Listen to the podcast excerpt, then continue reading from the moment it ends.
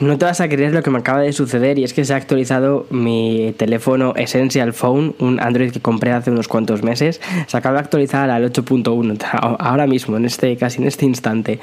Curioso, la verdad es que no pensaba que se iba a actualizar. Bien, disculpad por, por este pequeño paréntesis, nada más empezar el podcast, pero me apetecía compartiroslo. Eh, bienvenidos a este podcast, a Un Café con Víctor, ese podcast que suelo subir habitualmente los domingos, excepto este domingo. Hoy es martes y estoy grabando el podcast. Y de verdad, siento no haber subido el podcast la semana pasada, o mejor dicho, hace unos cuantos días, pero es que he estado muy acatarrado, he estado con muchísimos mocos y de hecho hoy estoy así un poquito eh, regular, así que si tengo la voz un poco nasal, disculpadme, es por eso, o sea, estoy haciendo un esfuerzo real por no morir abogado en mis propios moquetes, pero bueno, allá vamos. Bien, este podcast eh, se llama Un Café con Víctor, yo soy Víctor, me encanta el café efectivamente, y habitualmente suelo introducir el podcast diciendo, hola, soy Víctor, eh, hago vídeos en YouTube y sobre tecnología y estilo de vida, pero es muy probable que todos los que estéis escuchando este podcast ya seáis suscriptores de, mi canal de YouTube o bien eh, vengas por, por Instagram, porque también soy muy pesado en Instagram. Entonces, me apetecía hacer un podcast algo diferente a otros podcasts que hago. Siempre suelo hablar mucho de tecnología y, todo eso. Pero esta semana no ha sucedido realmente nada súper interesante.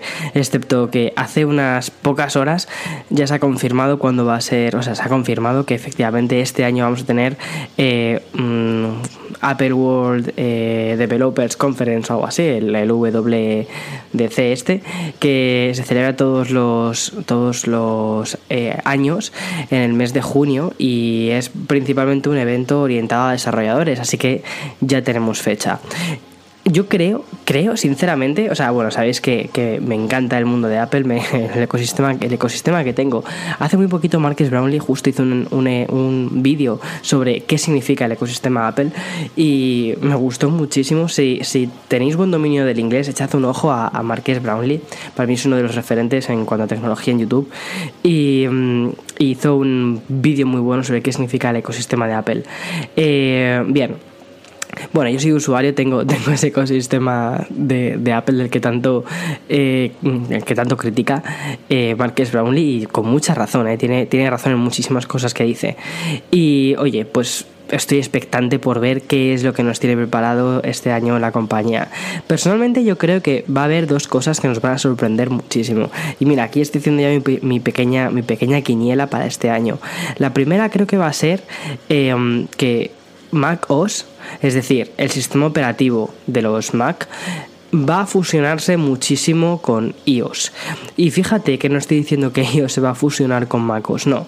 Creo que desde hace un tiempo estamos viendo una especie de iOSificación, Dios mío, esta palabra, iOSificación de, de Mac, ¿no? Es decir, cada vez eh, los programas, hemos dejado de llamarlos programas y los llamamos aplicaciones. Y de hecho, la Mac App Store, que sí, existe, está ahí, aunque creo que no muchísima gente la usa, pero sí está ahí. Eh, este año tiene coger más protagonismo. Creo que es una, eh, creo que es una plataforma que funciona muy bien, se actualiza, o sea, es, fácil, es como, como habitualmente las cosas que suele hacer Apple, ¿no? Es decir, eh, es fácil, eh, pero faltan muchas aplicaciones y está a años luz de iOS. El año pasado eh, la World Developer Conference tuvo eh, muchísimo peso en la parte de iOS, principalmente con el lanzamiento de iOS 11, que ha sido el peso pesado de, fue el peso pesado digamos del año pasado, sobre todo con el tema del iPad Pro y todas las características nuevas del iPad Pro.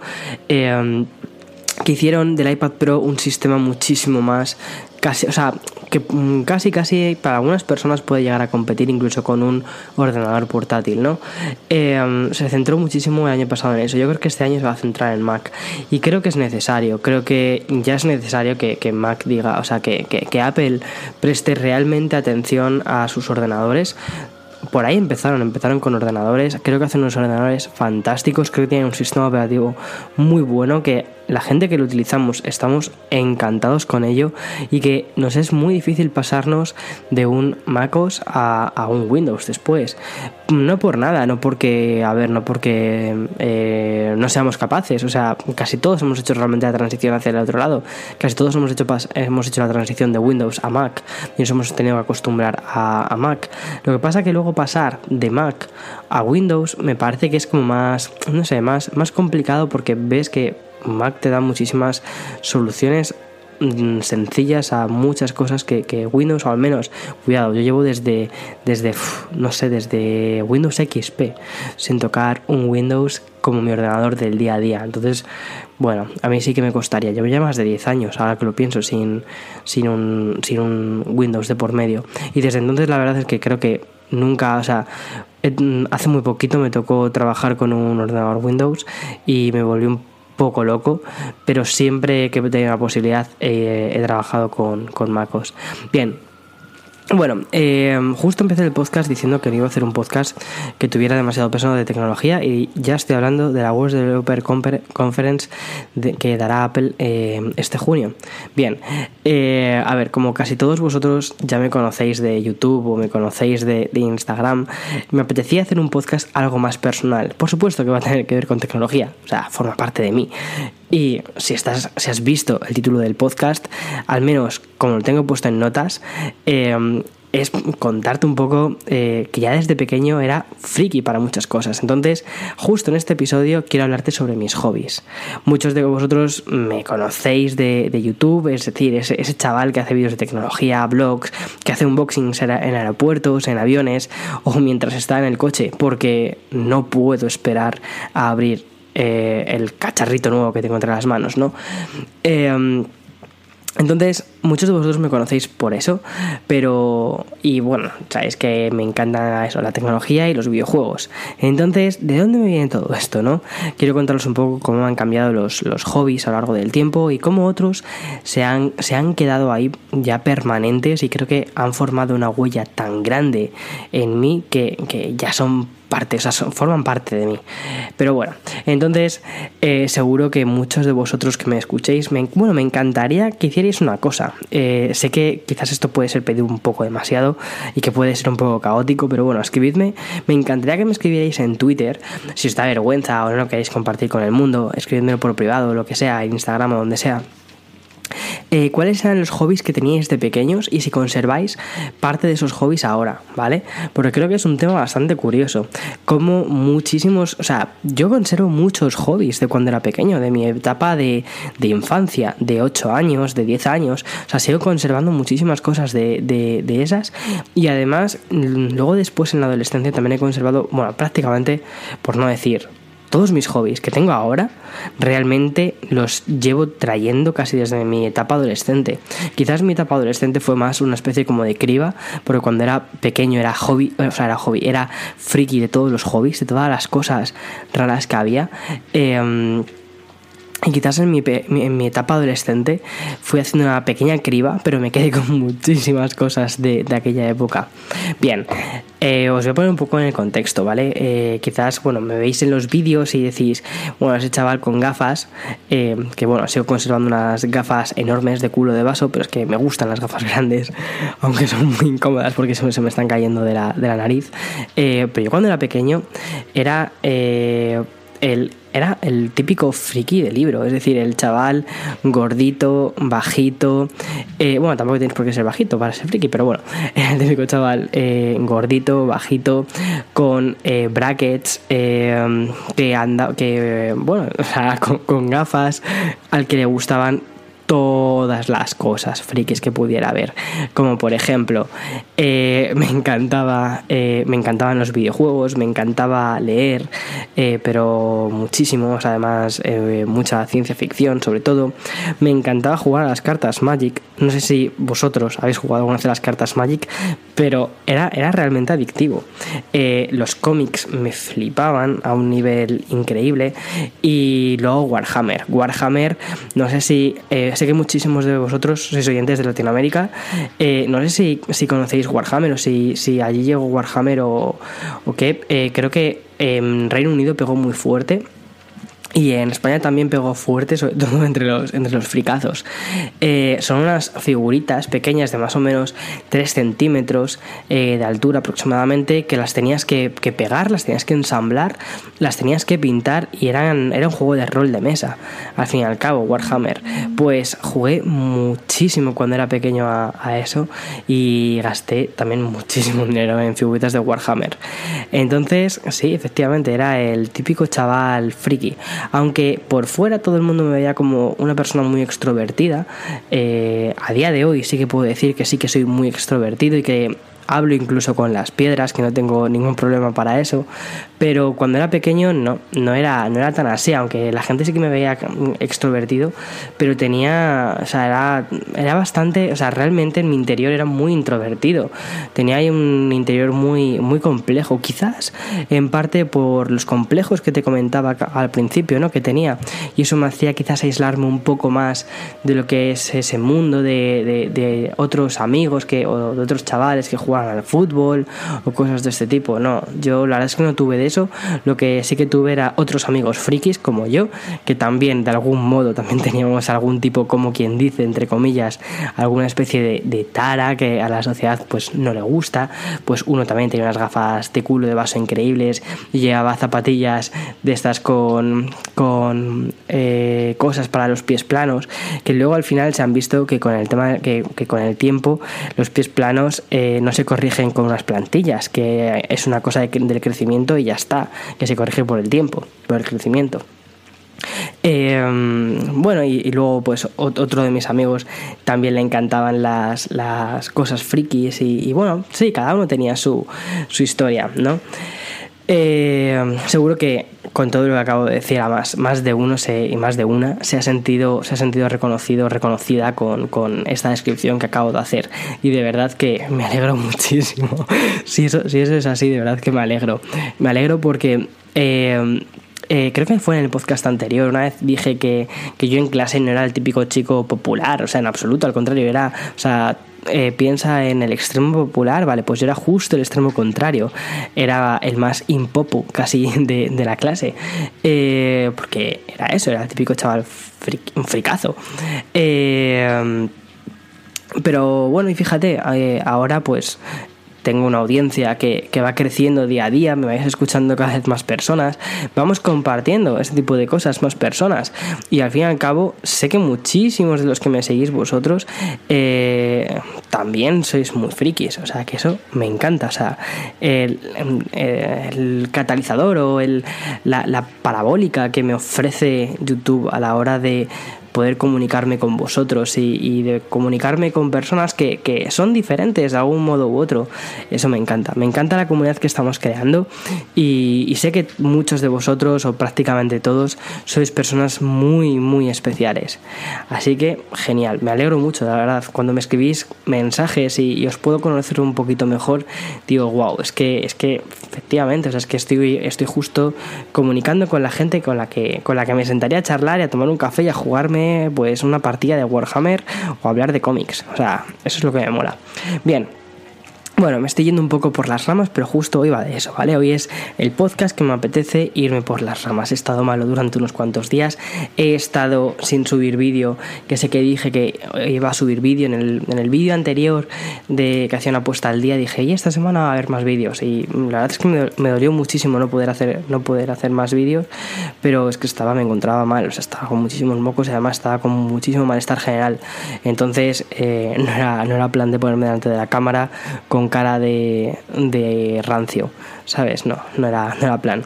Pero bueno, uno, uno de mis hobbies eh, favoritos que siempre ha estado ahí, que, que pasó el filtro de los años, han sido los videojuegos. Mi primera videoconsola me la regaló mi abuelo, era la, bueno, la primera videoconsola que fuera mía mía, ¿vale? Es decir, que fuera, o sea, con nombre y apellidos, Víctor Abarca. Eh, fue la Game Boy Pocket, pero antes de esa, de la Game Boy Pocket, eh, jugué a la Game Boy de, de un familiar que eh, sabes que hay un dicho de que las Game Boys, de las, las grandes, las grises, ¿no? Que son imposibles casi de romper y que, y que bueno, vamos, que aquello poco menos que, que son ladrillos en toda regla. Bueno, pues yo rompí esa porque iba cuando era pequeño. voy a contar una anécdota muy, muy asquerosa, ¿vale? Pero bueno, eh, cuando era pequeño tendría yo que sé, cuatro años, una cosa así.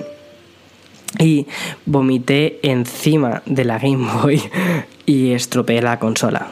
¿Vale? Según dicen mis padres.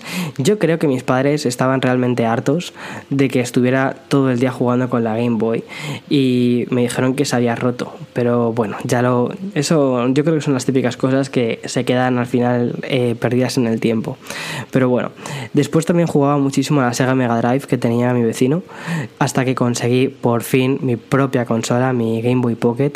Eh, con 7 años fue mi, regalo cuando cumplí 7 años y me vicié muchísimo a Pokémon. Pokémon sigue siendo a día de hoy una de mis sagas favoritas. Así que, que levante la mano aquí ahora mismo que juegue a Pokémon porque de verdad me encanta. Es un juego que me gusta muchísimo. Eh, Después, eh, un par de años más tarde, me regalaron la PlayStation, la primera PlayStation, ¿vale?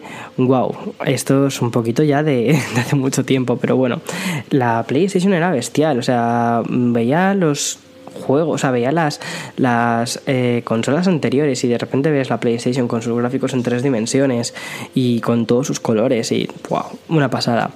Uh, una de las sagas a las que me vicié muchísimo fue Tomb Raider. Tomb Raider empecé jugándolo con mi tío en el ordenador porque me pareció un juego muy, muy, o sea, muy difícil eh, de pasarme y de hecho el primer Tomb Raider que me, que me, jugué fue el Tomb Raider 3, después me jugué el 1 y el 2 y después cuando tuve la PlayStation, esos me los jugué, me los jugué en PC eh, y después cuando tuve la PlayStation me volví a jugar el 3, el 4, el 5 que es el Chronicles que para mí es de mis favoritos eh, y después con el tiempo conseguí el 1 y el 2. No sé, a mí la verdad es que la saga de Tomb Raider en PlayStation me gustó muchísimo. Esos gráficos eh, completamente poligonales y ahora mismo eh, fuera, de, fuera de, lugar. O sea, no sé si os acordáis si habéis jugado los clásicos Tomb Raider, pero... Eh, cuando tú estabas jugando con el personaje de Lara, es decir, cuando, cuando estabas en lo que es momento de juego, ¿vale? Versus las escenas CGI, es decir, las imágenes generadas por ordenador cuando había una, una, historia o lo que sea. Yo me acuerdo de pensar y decir, wow, algún día llegaremos a eso y llegaremos a jugar con esos gráficos. Y es que a día de hoy esos gráficos están más que superados. Los gráficos que aparecían en esas escenas creadas por CGI. O sea, increíble cómo, cómo ha evolucionado todo esto en tan poco tiempo. Me acuerdo que cuando era pequeño eso, soñaba con eso, soñaba con, con jugar con gráficos que fueran tan fotorrealistas, ¿no? Como, como esos. Increíble. O sea, una pasada cómo ha evolucionado todo. Eh, otra de mis sagas favoritas eh, era Crash Bandicoot. Mi favorito fue el Crash Bandicoot 3 Warp. Hace un año salió un, una remasterización, eh, un remake, perdonad, un remake para PlayStation 4. Esta semana, Nintendo, fíjate, sí que va a haber noticias de videojuegos al final, metidas dentro de todo este podcast, dentro de toda esta charleta.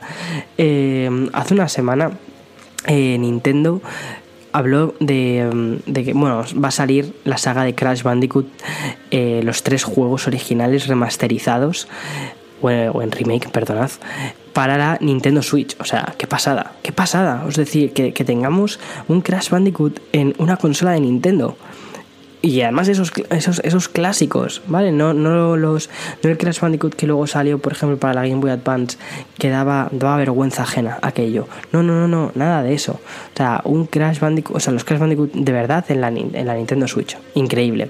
Bueno, pues me vicié muchísimo a esos Crash. Me los pasé para conseguir todos los trofeos. Bueno, trofeos en aquella época no había, pero todas las gemas, todas las cosas eh, que pudiera conseguir. Sobre todo porque Pensad que en aquella época, bueno, primero, yo era un chavalito de 9 años, ¿vale? Los juegos costaban un dineral yo tardé muchísimo en piratear la PlayStation 1, o sea, en poner lo que se dice el chip ese.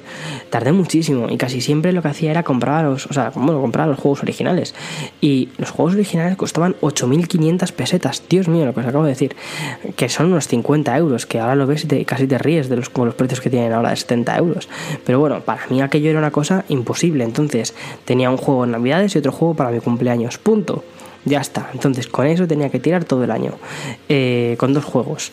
Entonces los exprimía al máximo. También eh, en aquella época estaban los videoclubs que podías alquilar los videojuegos para el fin de semana y así también fue como me jugué a un montonazo de cosas. Y sinceramente he disfrutado mucho más haciendo eso, es decir, alquilando los videojuegos o comprándomelos, que cuando los eh, pirateaba, porque al final tenías un catálogo tan, tan, tan grande que luego no disfrutabas de nada, o al menos eh, era lo que me pasaba a mí. Así que eh, a, otras personas es la única forma que tienen de jugar a videojuegos y todo eso, pero bueno, en fin.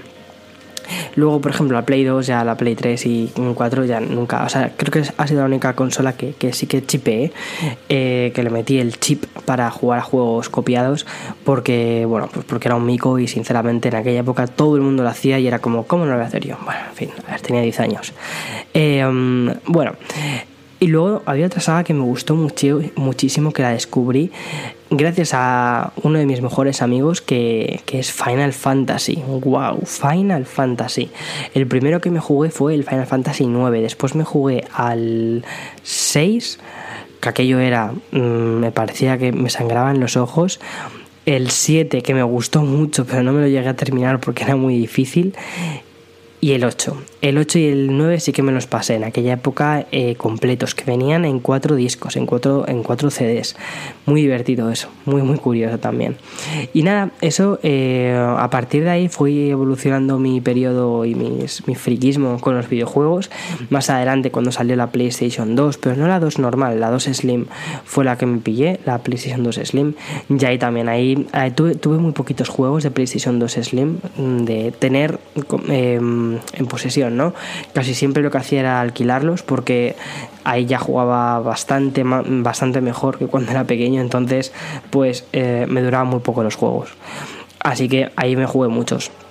Luego la PlayStation 3 no era mía de mi propiedad, eh, fue, eh, bueno, eh, o sea, pude jugar, pude disfrutar mucho de ella y la Play 4 sí, la Play 4 la he machacado mucho.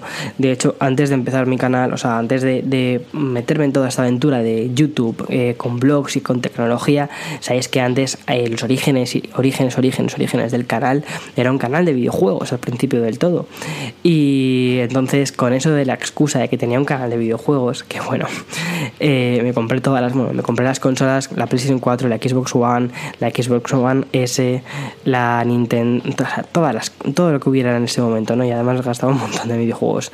Ahora he frenado bastante y de hecho estoy jugando bastante a cosas que ya tenía compradas desde hace 2-3 años, que es lo que estoy haciendo ahora, intentar sacar un poco más de provecho a todo el gasto eh, descontrolado que hice en los últimos, no sé, en los 3 años anteriores, ¿sabes? Pero bueno, y oye, lo estoy disfrutando, ¿eh? estoy disfrutando mucho de eso porque estoy pudiendo dedicar más tiempo a, algunos videojuegos.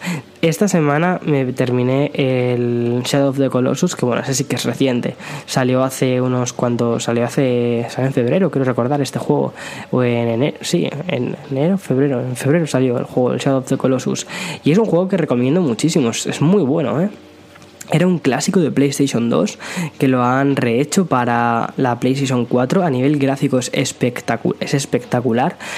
Eh, es, muy, es muy bonito. O sea, ya no solo que a nivel gráfico sea, sea bueno, es que a nivel artístico es un juego bueno, o sea, es muy bonito. La música es preciosa. Eh, la historia que cuenta, aunque puede parecer que es muy simple, porque eh, se lo estaba contando, o sea, el otro día Eloy lo vio y dijo, ¿pero de qué va este juego? Y le dije, pues mira, básicamente tienes que matar colosos. Y entre medias de los colosos, ¿qué tienes que hacer? Buscarlos. Ya está. Buscas un coloso, lo matas, buscas el siguiente, lo matas. O sea, no hay, más, ¿vale? Eh, luego, a ver, hay una historia por debajo, muy subyacente, pero tienes que estar atento a todo eso. Pero es es que es simple, lo simple es bonito, o sea, no sé, me pareció, me ha gustado muchísimo ese juego, de verdad. Ahora mismo me estoy jugando al Borderlands 2 en cooperativo con Eloy y hace poquito me terminé también el Pokémon, creo que os lo conté también en el, en el podcast, o sea que estoy intentando terminar juegos que ya tenía o bien empezados o bien comprados desde hace tiempo aunque bueno, la semana que viene, no, la siguiente, sale el Ninokuni 2. Ninokuni es uno de mis juegos favoritos que más me gustaron de PlayStation 3 y ahora la segunda parte segurísimo que está igual de bien que la primera. Aunque la sorpresa que nos dio la primera que yo no esperaba tanto de ese juego. La sorpresa que me dio el primero eh, fue increíble. Además que estuviera diseñado por el estudio Ghibli eh, en colaboración con Level 5, que fueron los desarrolladores, hacía que ese juego transpirase magia. Aunque este nuevo juego no está diseñado por Ghibli, eh, sí que por ejemplo tiene la banda sonora de Joe Hisaishi, que es el mismo que pone la música a las bandas sonoras de, de Ghibli a la que puso la banda sonora del anterior juego. Y... Mm, y también está desarrollado por Level 5. O sea que realmente yo creo que vamos a tener un juego que espiritualmente es un heredero directo del anterior. O sea que va a ser una continuación, aunque la historia ya no. O sea, es una historia diferente y todo este tipo de cosas. Pero vamos, que yo creo que podemos esperar más de lo mismo. Y eso, eso me encanta, porque el anterior era un muy, muy buen juego. Bien, eh os contaba antes un poco sobre los videojuegos. Más cosas, por ejemplo, leer es una cosa que sigo haciendo, aunque no con tantísima eh, voracidad como lo hacía antes, quizás por tiempo, porque quizás hay otro tipo de cosas que consumen mi, tiempo, pero sí, intento leer todo lo posible. Me terminé por fin el, el Ready Player One, que fue un libro que os recomendé hace un par de podcasts, y está increíble, me ha gustado mucho. Esta semana, eh, sí, creo que es esta, es esta semana, se estrena la película, que la adaptación cinematográfica de este libro, que la, la ha hecho Steven Spielberg, y dicen que es incluso mejor que el libro Así que vamos, o sea, yo estoy deseando que llegue el viernes para ir a verla. Bien, las cartas Magic, os comenté antes sobre ellas. Las cartas Magic fue una cosa que he dejado totalmente aparcada. Una pena porque eh, me gustaba eso de coleccionar algo físico, de jugar con otra persona cara a cara a las cartas, no sé, me gustaba, pero, pero lo dejé de lado completamente, al igual que por ejemplo Warhammer. Sobre todo porque además ahora mismo con el ritmo de vida que llevo, que cada año estoy viviendo en un sitio, que hago mudanzas, que hago... eso no, es que ya no tiene sitio para ese tipo de cosas. Eh, tengo Warhammers en casa de mis padres y seguramente lo que termina haciendo más adelante sea hacer algún tipo de subasta en eBay o algo así, porque son Warhammers muy antiguos. Y, ya está, y, ya veré qué hago con ello luego. Y nada, las cartas Magic tampoco, o sea, no tiene tampoco ningún valor eh, actualmente. Y cómics, os comentaba que leía muchos cómics. Pasé de los cómics, en, o sea, sobre todo me gustaba muchísimo Marvel, el mundo de, de Spider-Man, de los X-Men. Después eh, me gustó más el mundo de DC, me parecía más oscuro, sobre todo Batman. Batman era mi personaje favorito. wow, eh, increíble. Y hace no muchos años, hace como. Luego estuve. Luego durante toda la, durante toda la adolescencia dejé de leer cómics para leer más novelas gráficas. Ya cuando fui adolescente, sinceramente me fui abriendo más a lo que es el mundo exterior. Fui dejando mis hobbies de, estar solo en, casa eh, aparcados. Se leía muchísimo más, tenía una vida social mucho más activa. Pero bueno, sí que es verdad que quizás el mundo del cómic, o mejor dicho, de la novela gráfica, nunca me abandonó. Además, eh, ya después de, pues con, 16, con 17 años, eh, conocí a un pequeño grupo de amigos que a día de hoy lo sigo conservando. De hecho, eh, parte de ese grupo, eh, bueno, eh, Esther, Elena, Sara son mis mejores amigas que saco de ese grupo y a día de hoy siguen, o sea, estoy completamente en contacto con, con ellas, o sea, son eso. y bueno, también les gustaba bastante leer novelas gráficas y ahí leí una de las mejores novelas gráficas que he leído jamás, que es Ghost World. Bueno, te iba a decir, si eres adolescente, no, no te diría si eres adolescente, léete esta novela gráfica, en absoluto. Te diría más bien, o sea, esta novela gráfica yo creo que tiene dos lecturas. Tiene una cuando eres adolescente, porque justo de lo que habla es de la pérdida de la adolescencia y el paso a la madurez. ¡Wow! ¡Qué trascendental todo, eh! Es de dos chicas hay una, hay una adaptación cinematográfica de, de esta novela gráfica. Eh, el, escritor o el escritor de, la de, la, de, este, de este cómic, de esta novela gráfica, es Daniel Klops, que siempre hace una especie de. hace historias con un humor muy negro, ¿no? Y justo, yo creo que esta quizás es la más conocida que tiene, además se adaptó al cine. Eh, una de las actrices es Zora Birch y la otra es, eh, es eh, la otra es aún más famosa. Es esta actriz que también hizo la película de Ghost in the Shell, vamos, que es famosísima, no, Scarlett Johansson, ¿vale? Vamos, increíble, o sea, súper famosa. Pero antes de que fuera famosa, ¿vale? Esta película la hizo cuando era bastante jovencita. Bueno, pues trata de estas dos chicas adolescentes que van a pasar eh, del instituto y van a ir a, la universidad. Una de ellas va a ir a la universidad, la otra no. Entonces es justo eh, ese verano, ¿no? El, paso de lo que es eh, la vida de ser adolescente a ser un, un joven adulto, ¿no? Y adquirir responsabilidades y lo que significa esa pérdida de la adolescencia. A mí me encantó, me encantó muchísimo. Me lo leí en su día cuando tenía pues 17 años. Y hace un par de años me volví a leer el, cómic. Y, son dos lecturas que, recomiendo hacer en diferentes épocas de tu vida. Porque creo que... Mm, o sea, muchas veces mitificamos nuestros años más jóvenes y decimos, wow, mis años más jóvenes hacía esto, hacía lo otro y qué bien todo, pero wow, también la incertidumbre que hay cuando tienes 17 años, 18 años, ese verano largo que tienes, porque en España, no sé, cómo será en otros países, pero en España tienes el verano más largo de tu vida, es el paso del instituto a la universidad, porque justo terminas selectividad a primeros de, de junio, que recordar, o a finales de mayo, entonces estás desde junio hasta octubre, porque al menos el primer año yo empecé la universidad en octubre, hasta octubre, eh, de vacaciones sin hacer nada. Entonces, o te buscas un trabajo eh, de verano, o tienes mucho tiempo para ti. Y mucho tiempo para ti en una época tan rara como esa significa mucho tiempo para rayarte, para, para pensar en muchas cosas que quizás con el tiempo se terminan viendo de otra forma. Pero bueno. De todos modos, lectura lectura súper, súper recomendada. En fin, eh, os estoy recomendando muchas cosas en este podcast al final. Esto, si es que al final es, o sea, la idea de este podcast es simplemente charlar durante media hora, que ya llevo más de media hora charlando con vosotros, tomarme un café, que el café me lo he tomado antes porque si no no podría hablar y estar tomando un café mientras tanto.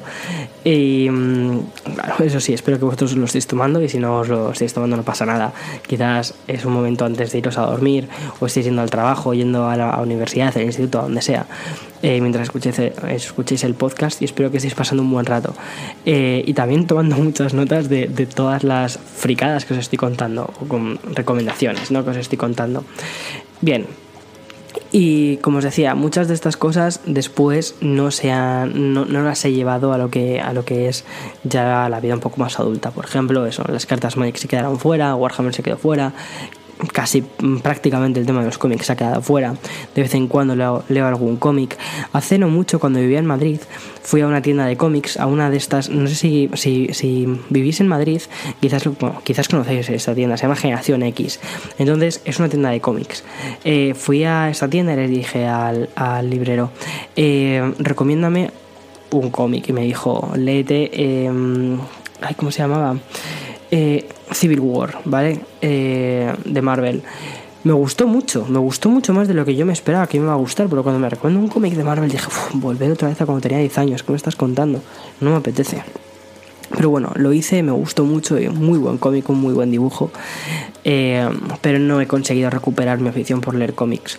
Sin embargo, sí que he recuperado mi afición por leer de vez en cuando alguna novela gráfica. Me gusta más, creo que es un estilo que va más conmigo a día de hoy. Bien, eso por un lado. Eh, cosas que me han seguido gustando también, el cine. El cine es una cosa que me encanta. Veía muchísimo cine cuando era pequeño, sobre todo porque uno de mis amigos de la infancia, eh, Borja, le encantaba el cine. De hecho, eh, aunque perdí muchísimo el contacto con él, creo que actualmente se dedica a temas también cinematográficos, que se fue a la escuela de cine y demás, pero cuando éramos pequeños nos encantaba vernos los extras, o sea, el DVD de extras que venía. Bueno, pues eso nos lo, nos lo veíamos y nos lo aprendíamos, nos aprendíamos los nombres de los, de los actores, las anécdotas del rodaje, me encantaba ver qué es lo que había detrás de las cámaras. Quizás por eso, en, parte, eh, hago lo que hago ahora, ¿no? Y, y me gusta tanto coger la cámara y grabar, porque me encantaba cuando era pequeño ver qué había detrás de las cámaras, cómo se hacía una peli. Eh, obviamente un blog no es lo mismo que hacer una peli en absoluto, pero, pero bueno, eh, yo creo que muchas cosas visuales quizás sí que se te quedan, no, no, lo sé, este tipo de cosas. Siempre Steve Jobs dijo una vez que los puntos se unían eh, hacia atrás, ¿no? es decir, que las elecciones que tú hayas ido haciendo durante el pasado, son esos, esos puntos se terminan uniendo y es lo que conforman el presente, ¿no? Más o menos, es lo que venía a decir. Y, Oye, quizás pues parte de razón tenía el hombre, la verdad. ¿Y qué más? Eh, os he hablado de videojuegos, os he hablado de cómics y, y me falta una cosa importante, tecnología. ¿Dónde empecé a, tener esta pasión por la tecnología? ¿O cómo empecé a tener esta pasión por la tecnología? Bien, os cuento. Esto fue más o menos con unos 17... Bueno, me regalaron, me regalaron un iPod, ¿vale? Eh, Classic de 60 gigas. Y entonces fue el primer contacto que tuve con la manzana, con la marca de Apple. Y me encantó el diseño, todo, todo, todo, todo lo que, todo lo que significaba el iPod me encantaba. Eh, tener las carátulas de colores, eh, poder organizar mi biblioteca de música, que aquello lo, atesoraba como si fuera algo sagrado.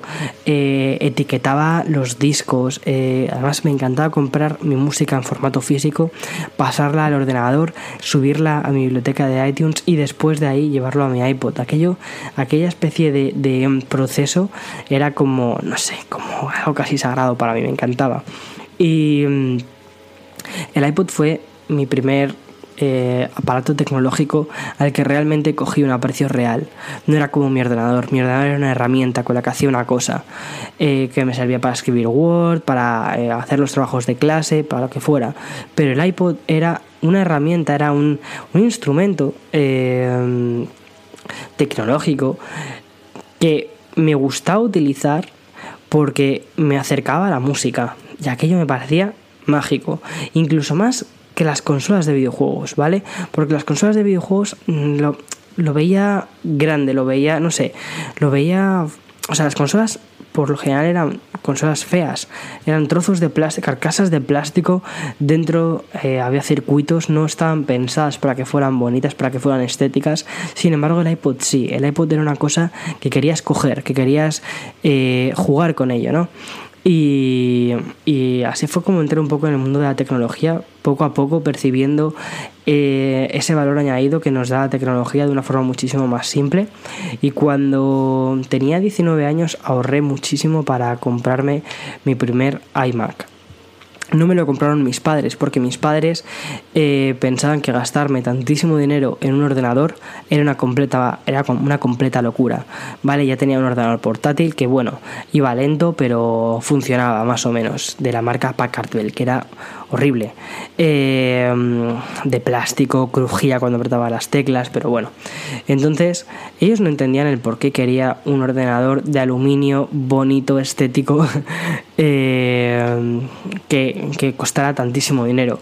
Y realmente no era solo que fuera bonito, sino el sistema operativo que llevaba. O sea, me fui poco a poco enamorando de diferentes eh, componentes del sistema operativo, eh, lo que puedes hacer con él, eh, GarageBand, la música, eh, tener iTunes bien hecho, bien pensado para, para, el ordenador.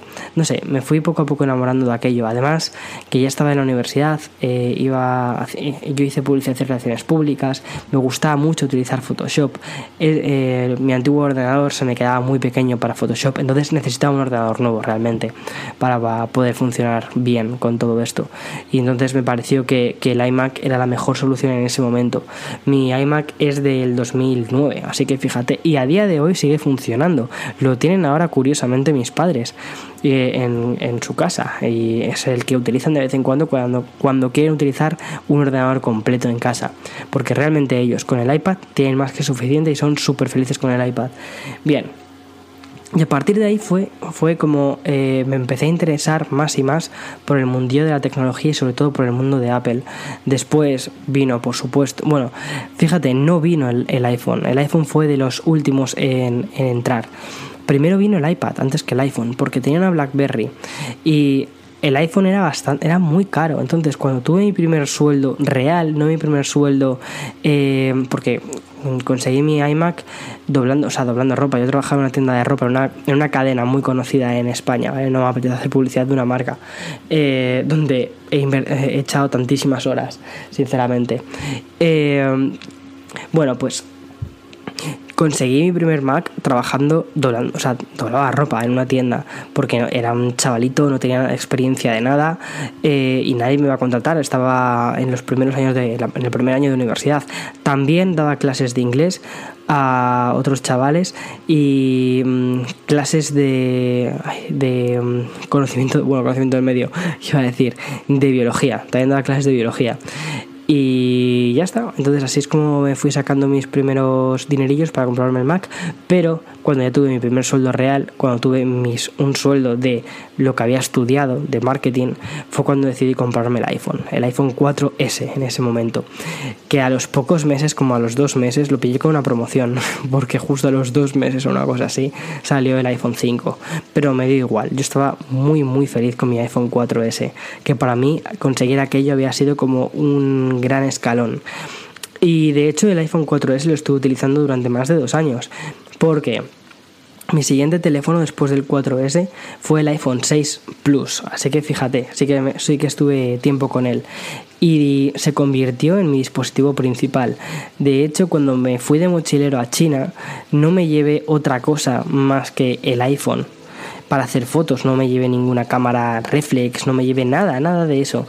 Me llevé únicamente el iPhone para hacer fotos y todo mi viaje de China está documentado con el iPhone. Y a día de hoy las fotos, cuando las veo en el ordenador, se siguen viendo muy bien. Hace muy poco subí eh, las fotos del viaje de China, subí un, un, pequeño álbum a Instagram, son creo unas 10 fotos, una cosa así, de paisajes y todo eso. Y os quedasteis muchos de vosotros muy sorprendidos cuando os dije que era con un iPhone 4S. Es increíble. Bien, y a partir de ahí fue como me empezó a gustar la tecnología y sobre todo, a ver, lo que más me gusta de la tecnología, o sea, o mejor dicho, lo que la tecnología que me gusta es la tecnología que es invisible. ¿vale? La que nos permite hacer cosas sin pensar que estamos utilizando tecnología, sin pensar que estamos utilizando un ordenador, sin pensar que estamos utilizando una aplicación, sino las, que sean cosas que salgan de forma natural. Entonces, eh, a día de hoy cuando hago un vídeo de YouTube y tengo que editar en Final Cut, me siento cómodo editando en Final Cut. ¿Por qué? Porque el programa es sencillo, que va en absoluto. El programa es difícil, es complicado, pero vengo de un programa que es un poco más sencillo, que se llama iMovie. Entonces, hacer, dar el salto de iMovie a Final Cut me parece natural. Entonces, al final, la tecnología se va integrando un poco en tu día a día. Me gusta escuchar música con, ¿con qué? Con los AirPods. Entonces, por eso, cuando hice la review de los AirPods, os lo comenté, os comenté, mira, estos son los AirPods. El iPhone, ¿por qué me gusta el iPhone tantísimo? Porque me parece que es eh, la, uno de los, de los, mayores inventos o de los inventos más revolucionarios del último siglo. De decir, eh, cómo una cosa tan pequeña que puedes meter en tu bolsillo te sirve para conectarte al mundo. Em, porque yo creo que mucha gente no, no, no percibe el valor real de lo que es un smartphone, ya no solo el iPhone, sino, o sea, el iPhone quizás fue de los primeros teléfonos con mejores acabados que había en ese momento. A día de hoy ya hay también muchos otros teléfonos, está el Samsung Galaxy S9, están eh, e incluso el Essential, este que tengo aquí al lado, que me costó 280 euros, tiene unos acabados increíbles, pero creo que deberíamos de, ser conscientes de lo que tenemos ahí, de tener un cacharro que está conectado permanentemente a Internet.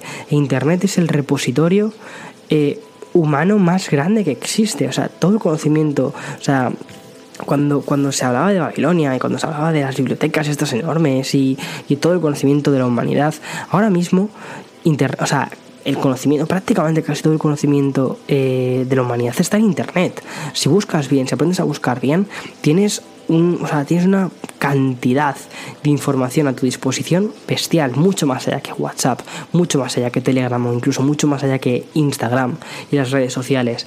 O sea, lo que nos permite el teléfono móvil es, es increíble, es increíble, pero es la combinación de eso, es la combinación de, de, una buena interfaz, de un buen dispositivo y un buen servicio como es Internet, ¿no? Entonces, la combinación de ambas cosas es lo que hace que, que tenga una fascinación increíble por este dispositivo.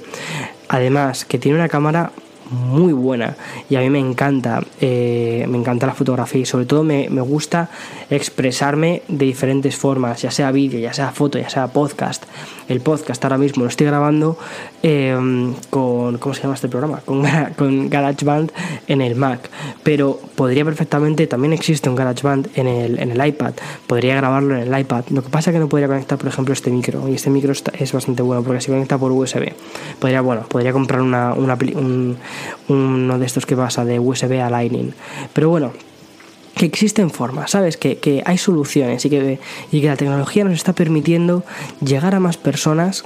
Fíjate, ahora mismo, es decir, estoy en, en mi casa, delante del ordenador, delante de un micro, me he preparado un pequeño guioncito y ahora mismo este podcast lo va a escuchar muchísima gente eh, cuando veo las cifras de todas las personas que escucháis mis, podcasts, son increíbles, de verdad, es una pasada. Por eso, de verdad, y os di las gracias. Por eso, eh, semana a semana estamos llegando en el número uno en, en, en iTunes, en España, en México. en el número dos estábamos la semana pasada en Argentina y en Chile. O sea, una pasada en la sección de tecnología. Y a veces incluso también en las secciones generales de, de podcasts más, más escuchados. Incluso por delante de podcasts de la BBC y cosas así o sea, me parece increíble.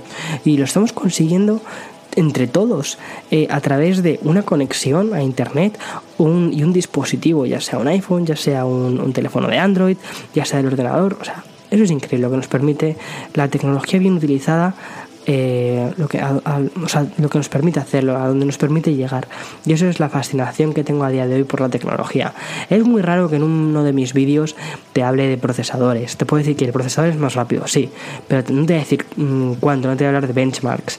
Eh, eso te lo dejo para otros canales que hay que son increíbles y que a mí personalmente me gusta ver también ese tipo de canales, pero creo que eh, lo que yo puedo aportar a las personas en cuanto a, a, tecnología no es eso, no, es, no son benchmarks, no son números, es contarte cómo hacer diferentes cosas con lo que ya tienes, con las que, que entiendas las herramientas que tienes y que muchas personas que quizás no están muy familiarizadas con, con, la tecnología digan, oye, lo veo de otra forma, o oye, me parece más interesante porque no me lo habían contado de este otro modo, ¿sabes? No sé, eso es lo que, es lo que pretendo hacer. Dios mío, llevo ya 45 minutos hablando sin parar. En fin, eh, creo que va siendo hora de que ponga fin a este podcast. Me ha gustado muchísimo este, este episodio. Yo creo que se va a quedar entre mis favoritos de los podcasts que he hecho. No sé si estarás de acuerdo. Quizás es, es muy probable que te guste más el formato tradicional, donde te hablo en una sección de tecnología, donde te hablo en otra sección sobre eh, los juegos a los que juego pero me apetecía hacerlo de, otro, de otra forma, me apetecía hacerlo más mezclado, más como cuando hago mis blogs, que mezclo tecnología con estilo de vida, con blog, ¿no? Eh, me apetecía hacer algo así con mi podcast, contarte una anécdota de mi vida y al mismo tiempo también contarte eh, algunas cosillas, algunas novedades que han habido esta semana en el mundo de los videojuegos, juegos a los que he jugado. Es que al final he hablado de todo, de todo lo que tiene que hablar, como cualquier otro podcast. Bueno, espero que te haya gustado. Eh, nos vemos la semana que viene. Espero de verdad no ponerme malo más veces este año. Creo que ya he llegado al cupo máximo de ponerme malo. Empecé malísimo este año. Este año cuando fui a España a visitar a mis padres en Navidades me pegaron la gripe. Una gripe increíble. O sea, increíble. O sea, muy, muy, muy, muy fuerte. La gripe de este año que, que hubo en Madrid. Eh, la traje aquí, estuve malísimo durante dos semanas prácticamente, casi sin salir de casa. Que no sé si os acordáis, pero en, en enero no hice prácticamente vídeos y todo se debió a eso. Y ahora en marzo, bueno, demasiado durado, mes y medio, eh, he vuelto a caer malo con el tema de la gripe. O sea, con, bueno, no ha sido gripe, ha sido un constipado. Pero que no sé de dónde me viene, de verdad. Si es que no, si, no, si dijera, yo qué sé, si, si cogiera frío, pero es que ahora mismo, fíjate, estoy en pantalón corto y en camiseta corta. Hace un calor en San Antonio bestial. Otros días luego empieza a, a caer granizo, pero no tiene sentido este tiempo. Quizás por eso me pongo malo. Bien, que me enrollo otra vez. Que espero que hayas disfrutado de este podcast, de verdad. Muchísimas gracias por estar esta semana aquí escuchándome. Muchísimas gracias por, mis, por ver mis vídeos. Es que es, es increíble eh, todo el apoyo que recibo vuestro. Es una pasada, de verdad. Y esta semana eh, vais a tener vídeos y de verdad vais a tener bastantes vídeos. Ayer tuvisteis el, uno sobre Instagram Stories que os contaba mis trucos para, para os enseñar un poco cómo, cómo hago mis Instagram Stories. Espero que os haya gustado. Es un poco más tutorial. No sé si ese tipo de vídeos os gusta mucho o, si lo veis completamente prescindible para mi canal. Pero era una cosa que me habéis preguntado bastante el tema de Instagram Stories y dije, ah, voy a hacer un vídeo. Y mm, también esta semana voy a hacer otro vídeo sobre un año con los AirPods porque llevo un año con ellos y me ha, encantado la experiencia. Ya os hablaré un poquito más de ello y haré un vídeo propiamente dicho. Mucha gente me ha preguntado, Víctor, eh, ¿me recomiendas comprarme unos AirPods a día de hoy? Por supuesto que te recomiendo comprarte unos AirPods. De hecho, no unos, dos si quieres. O sea, esos me encantan como cascos, eh, como auriculares. Y también me gustaría cerrar la semana con un vídeo sobre los mejores juegos del iPhone. También os quiero contar un poco hacia dónde quiero llevar el podcast. Estamos logrando eh, una locura con este podcast, ¿vale? Estamos llegando a muchísima gente, sois muchísimos los que escucháis esto. Entonces, eh, me gustaría contactar con desarrolladores de videojuegos, ya sean de España, ya sean de Chile, México, de donde sean, desarrolladores de juegos, gente que haga cosas creativas. Eh, gente que, que, de verdad tenga algo que decir y hacerle una pequeña llamada y una pequeña entrevista, pues algo rápido, algo, algo fresco para que os cuenten un poquito más a qué se dedican y oye, que también si mi podcast puede servir de plataforma para que otras personas eh, puedan mostrar su arte, pues me parece, vamos, que, que habría conseguido uno de mis objetivos en la vida, que es, no sé, pues que más gente haga lo que quiere hacer. Y ya está. Hala, ya sé que os dejo. Muchísimas gracias. Chao, chao, chao, chao.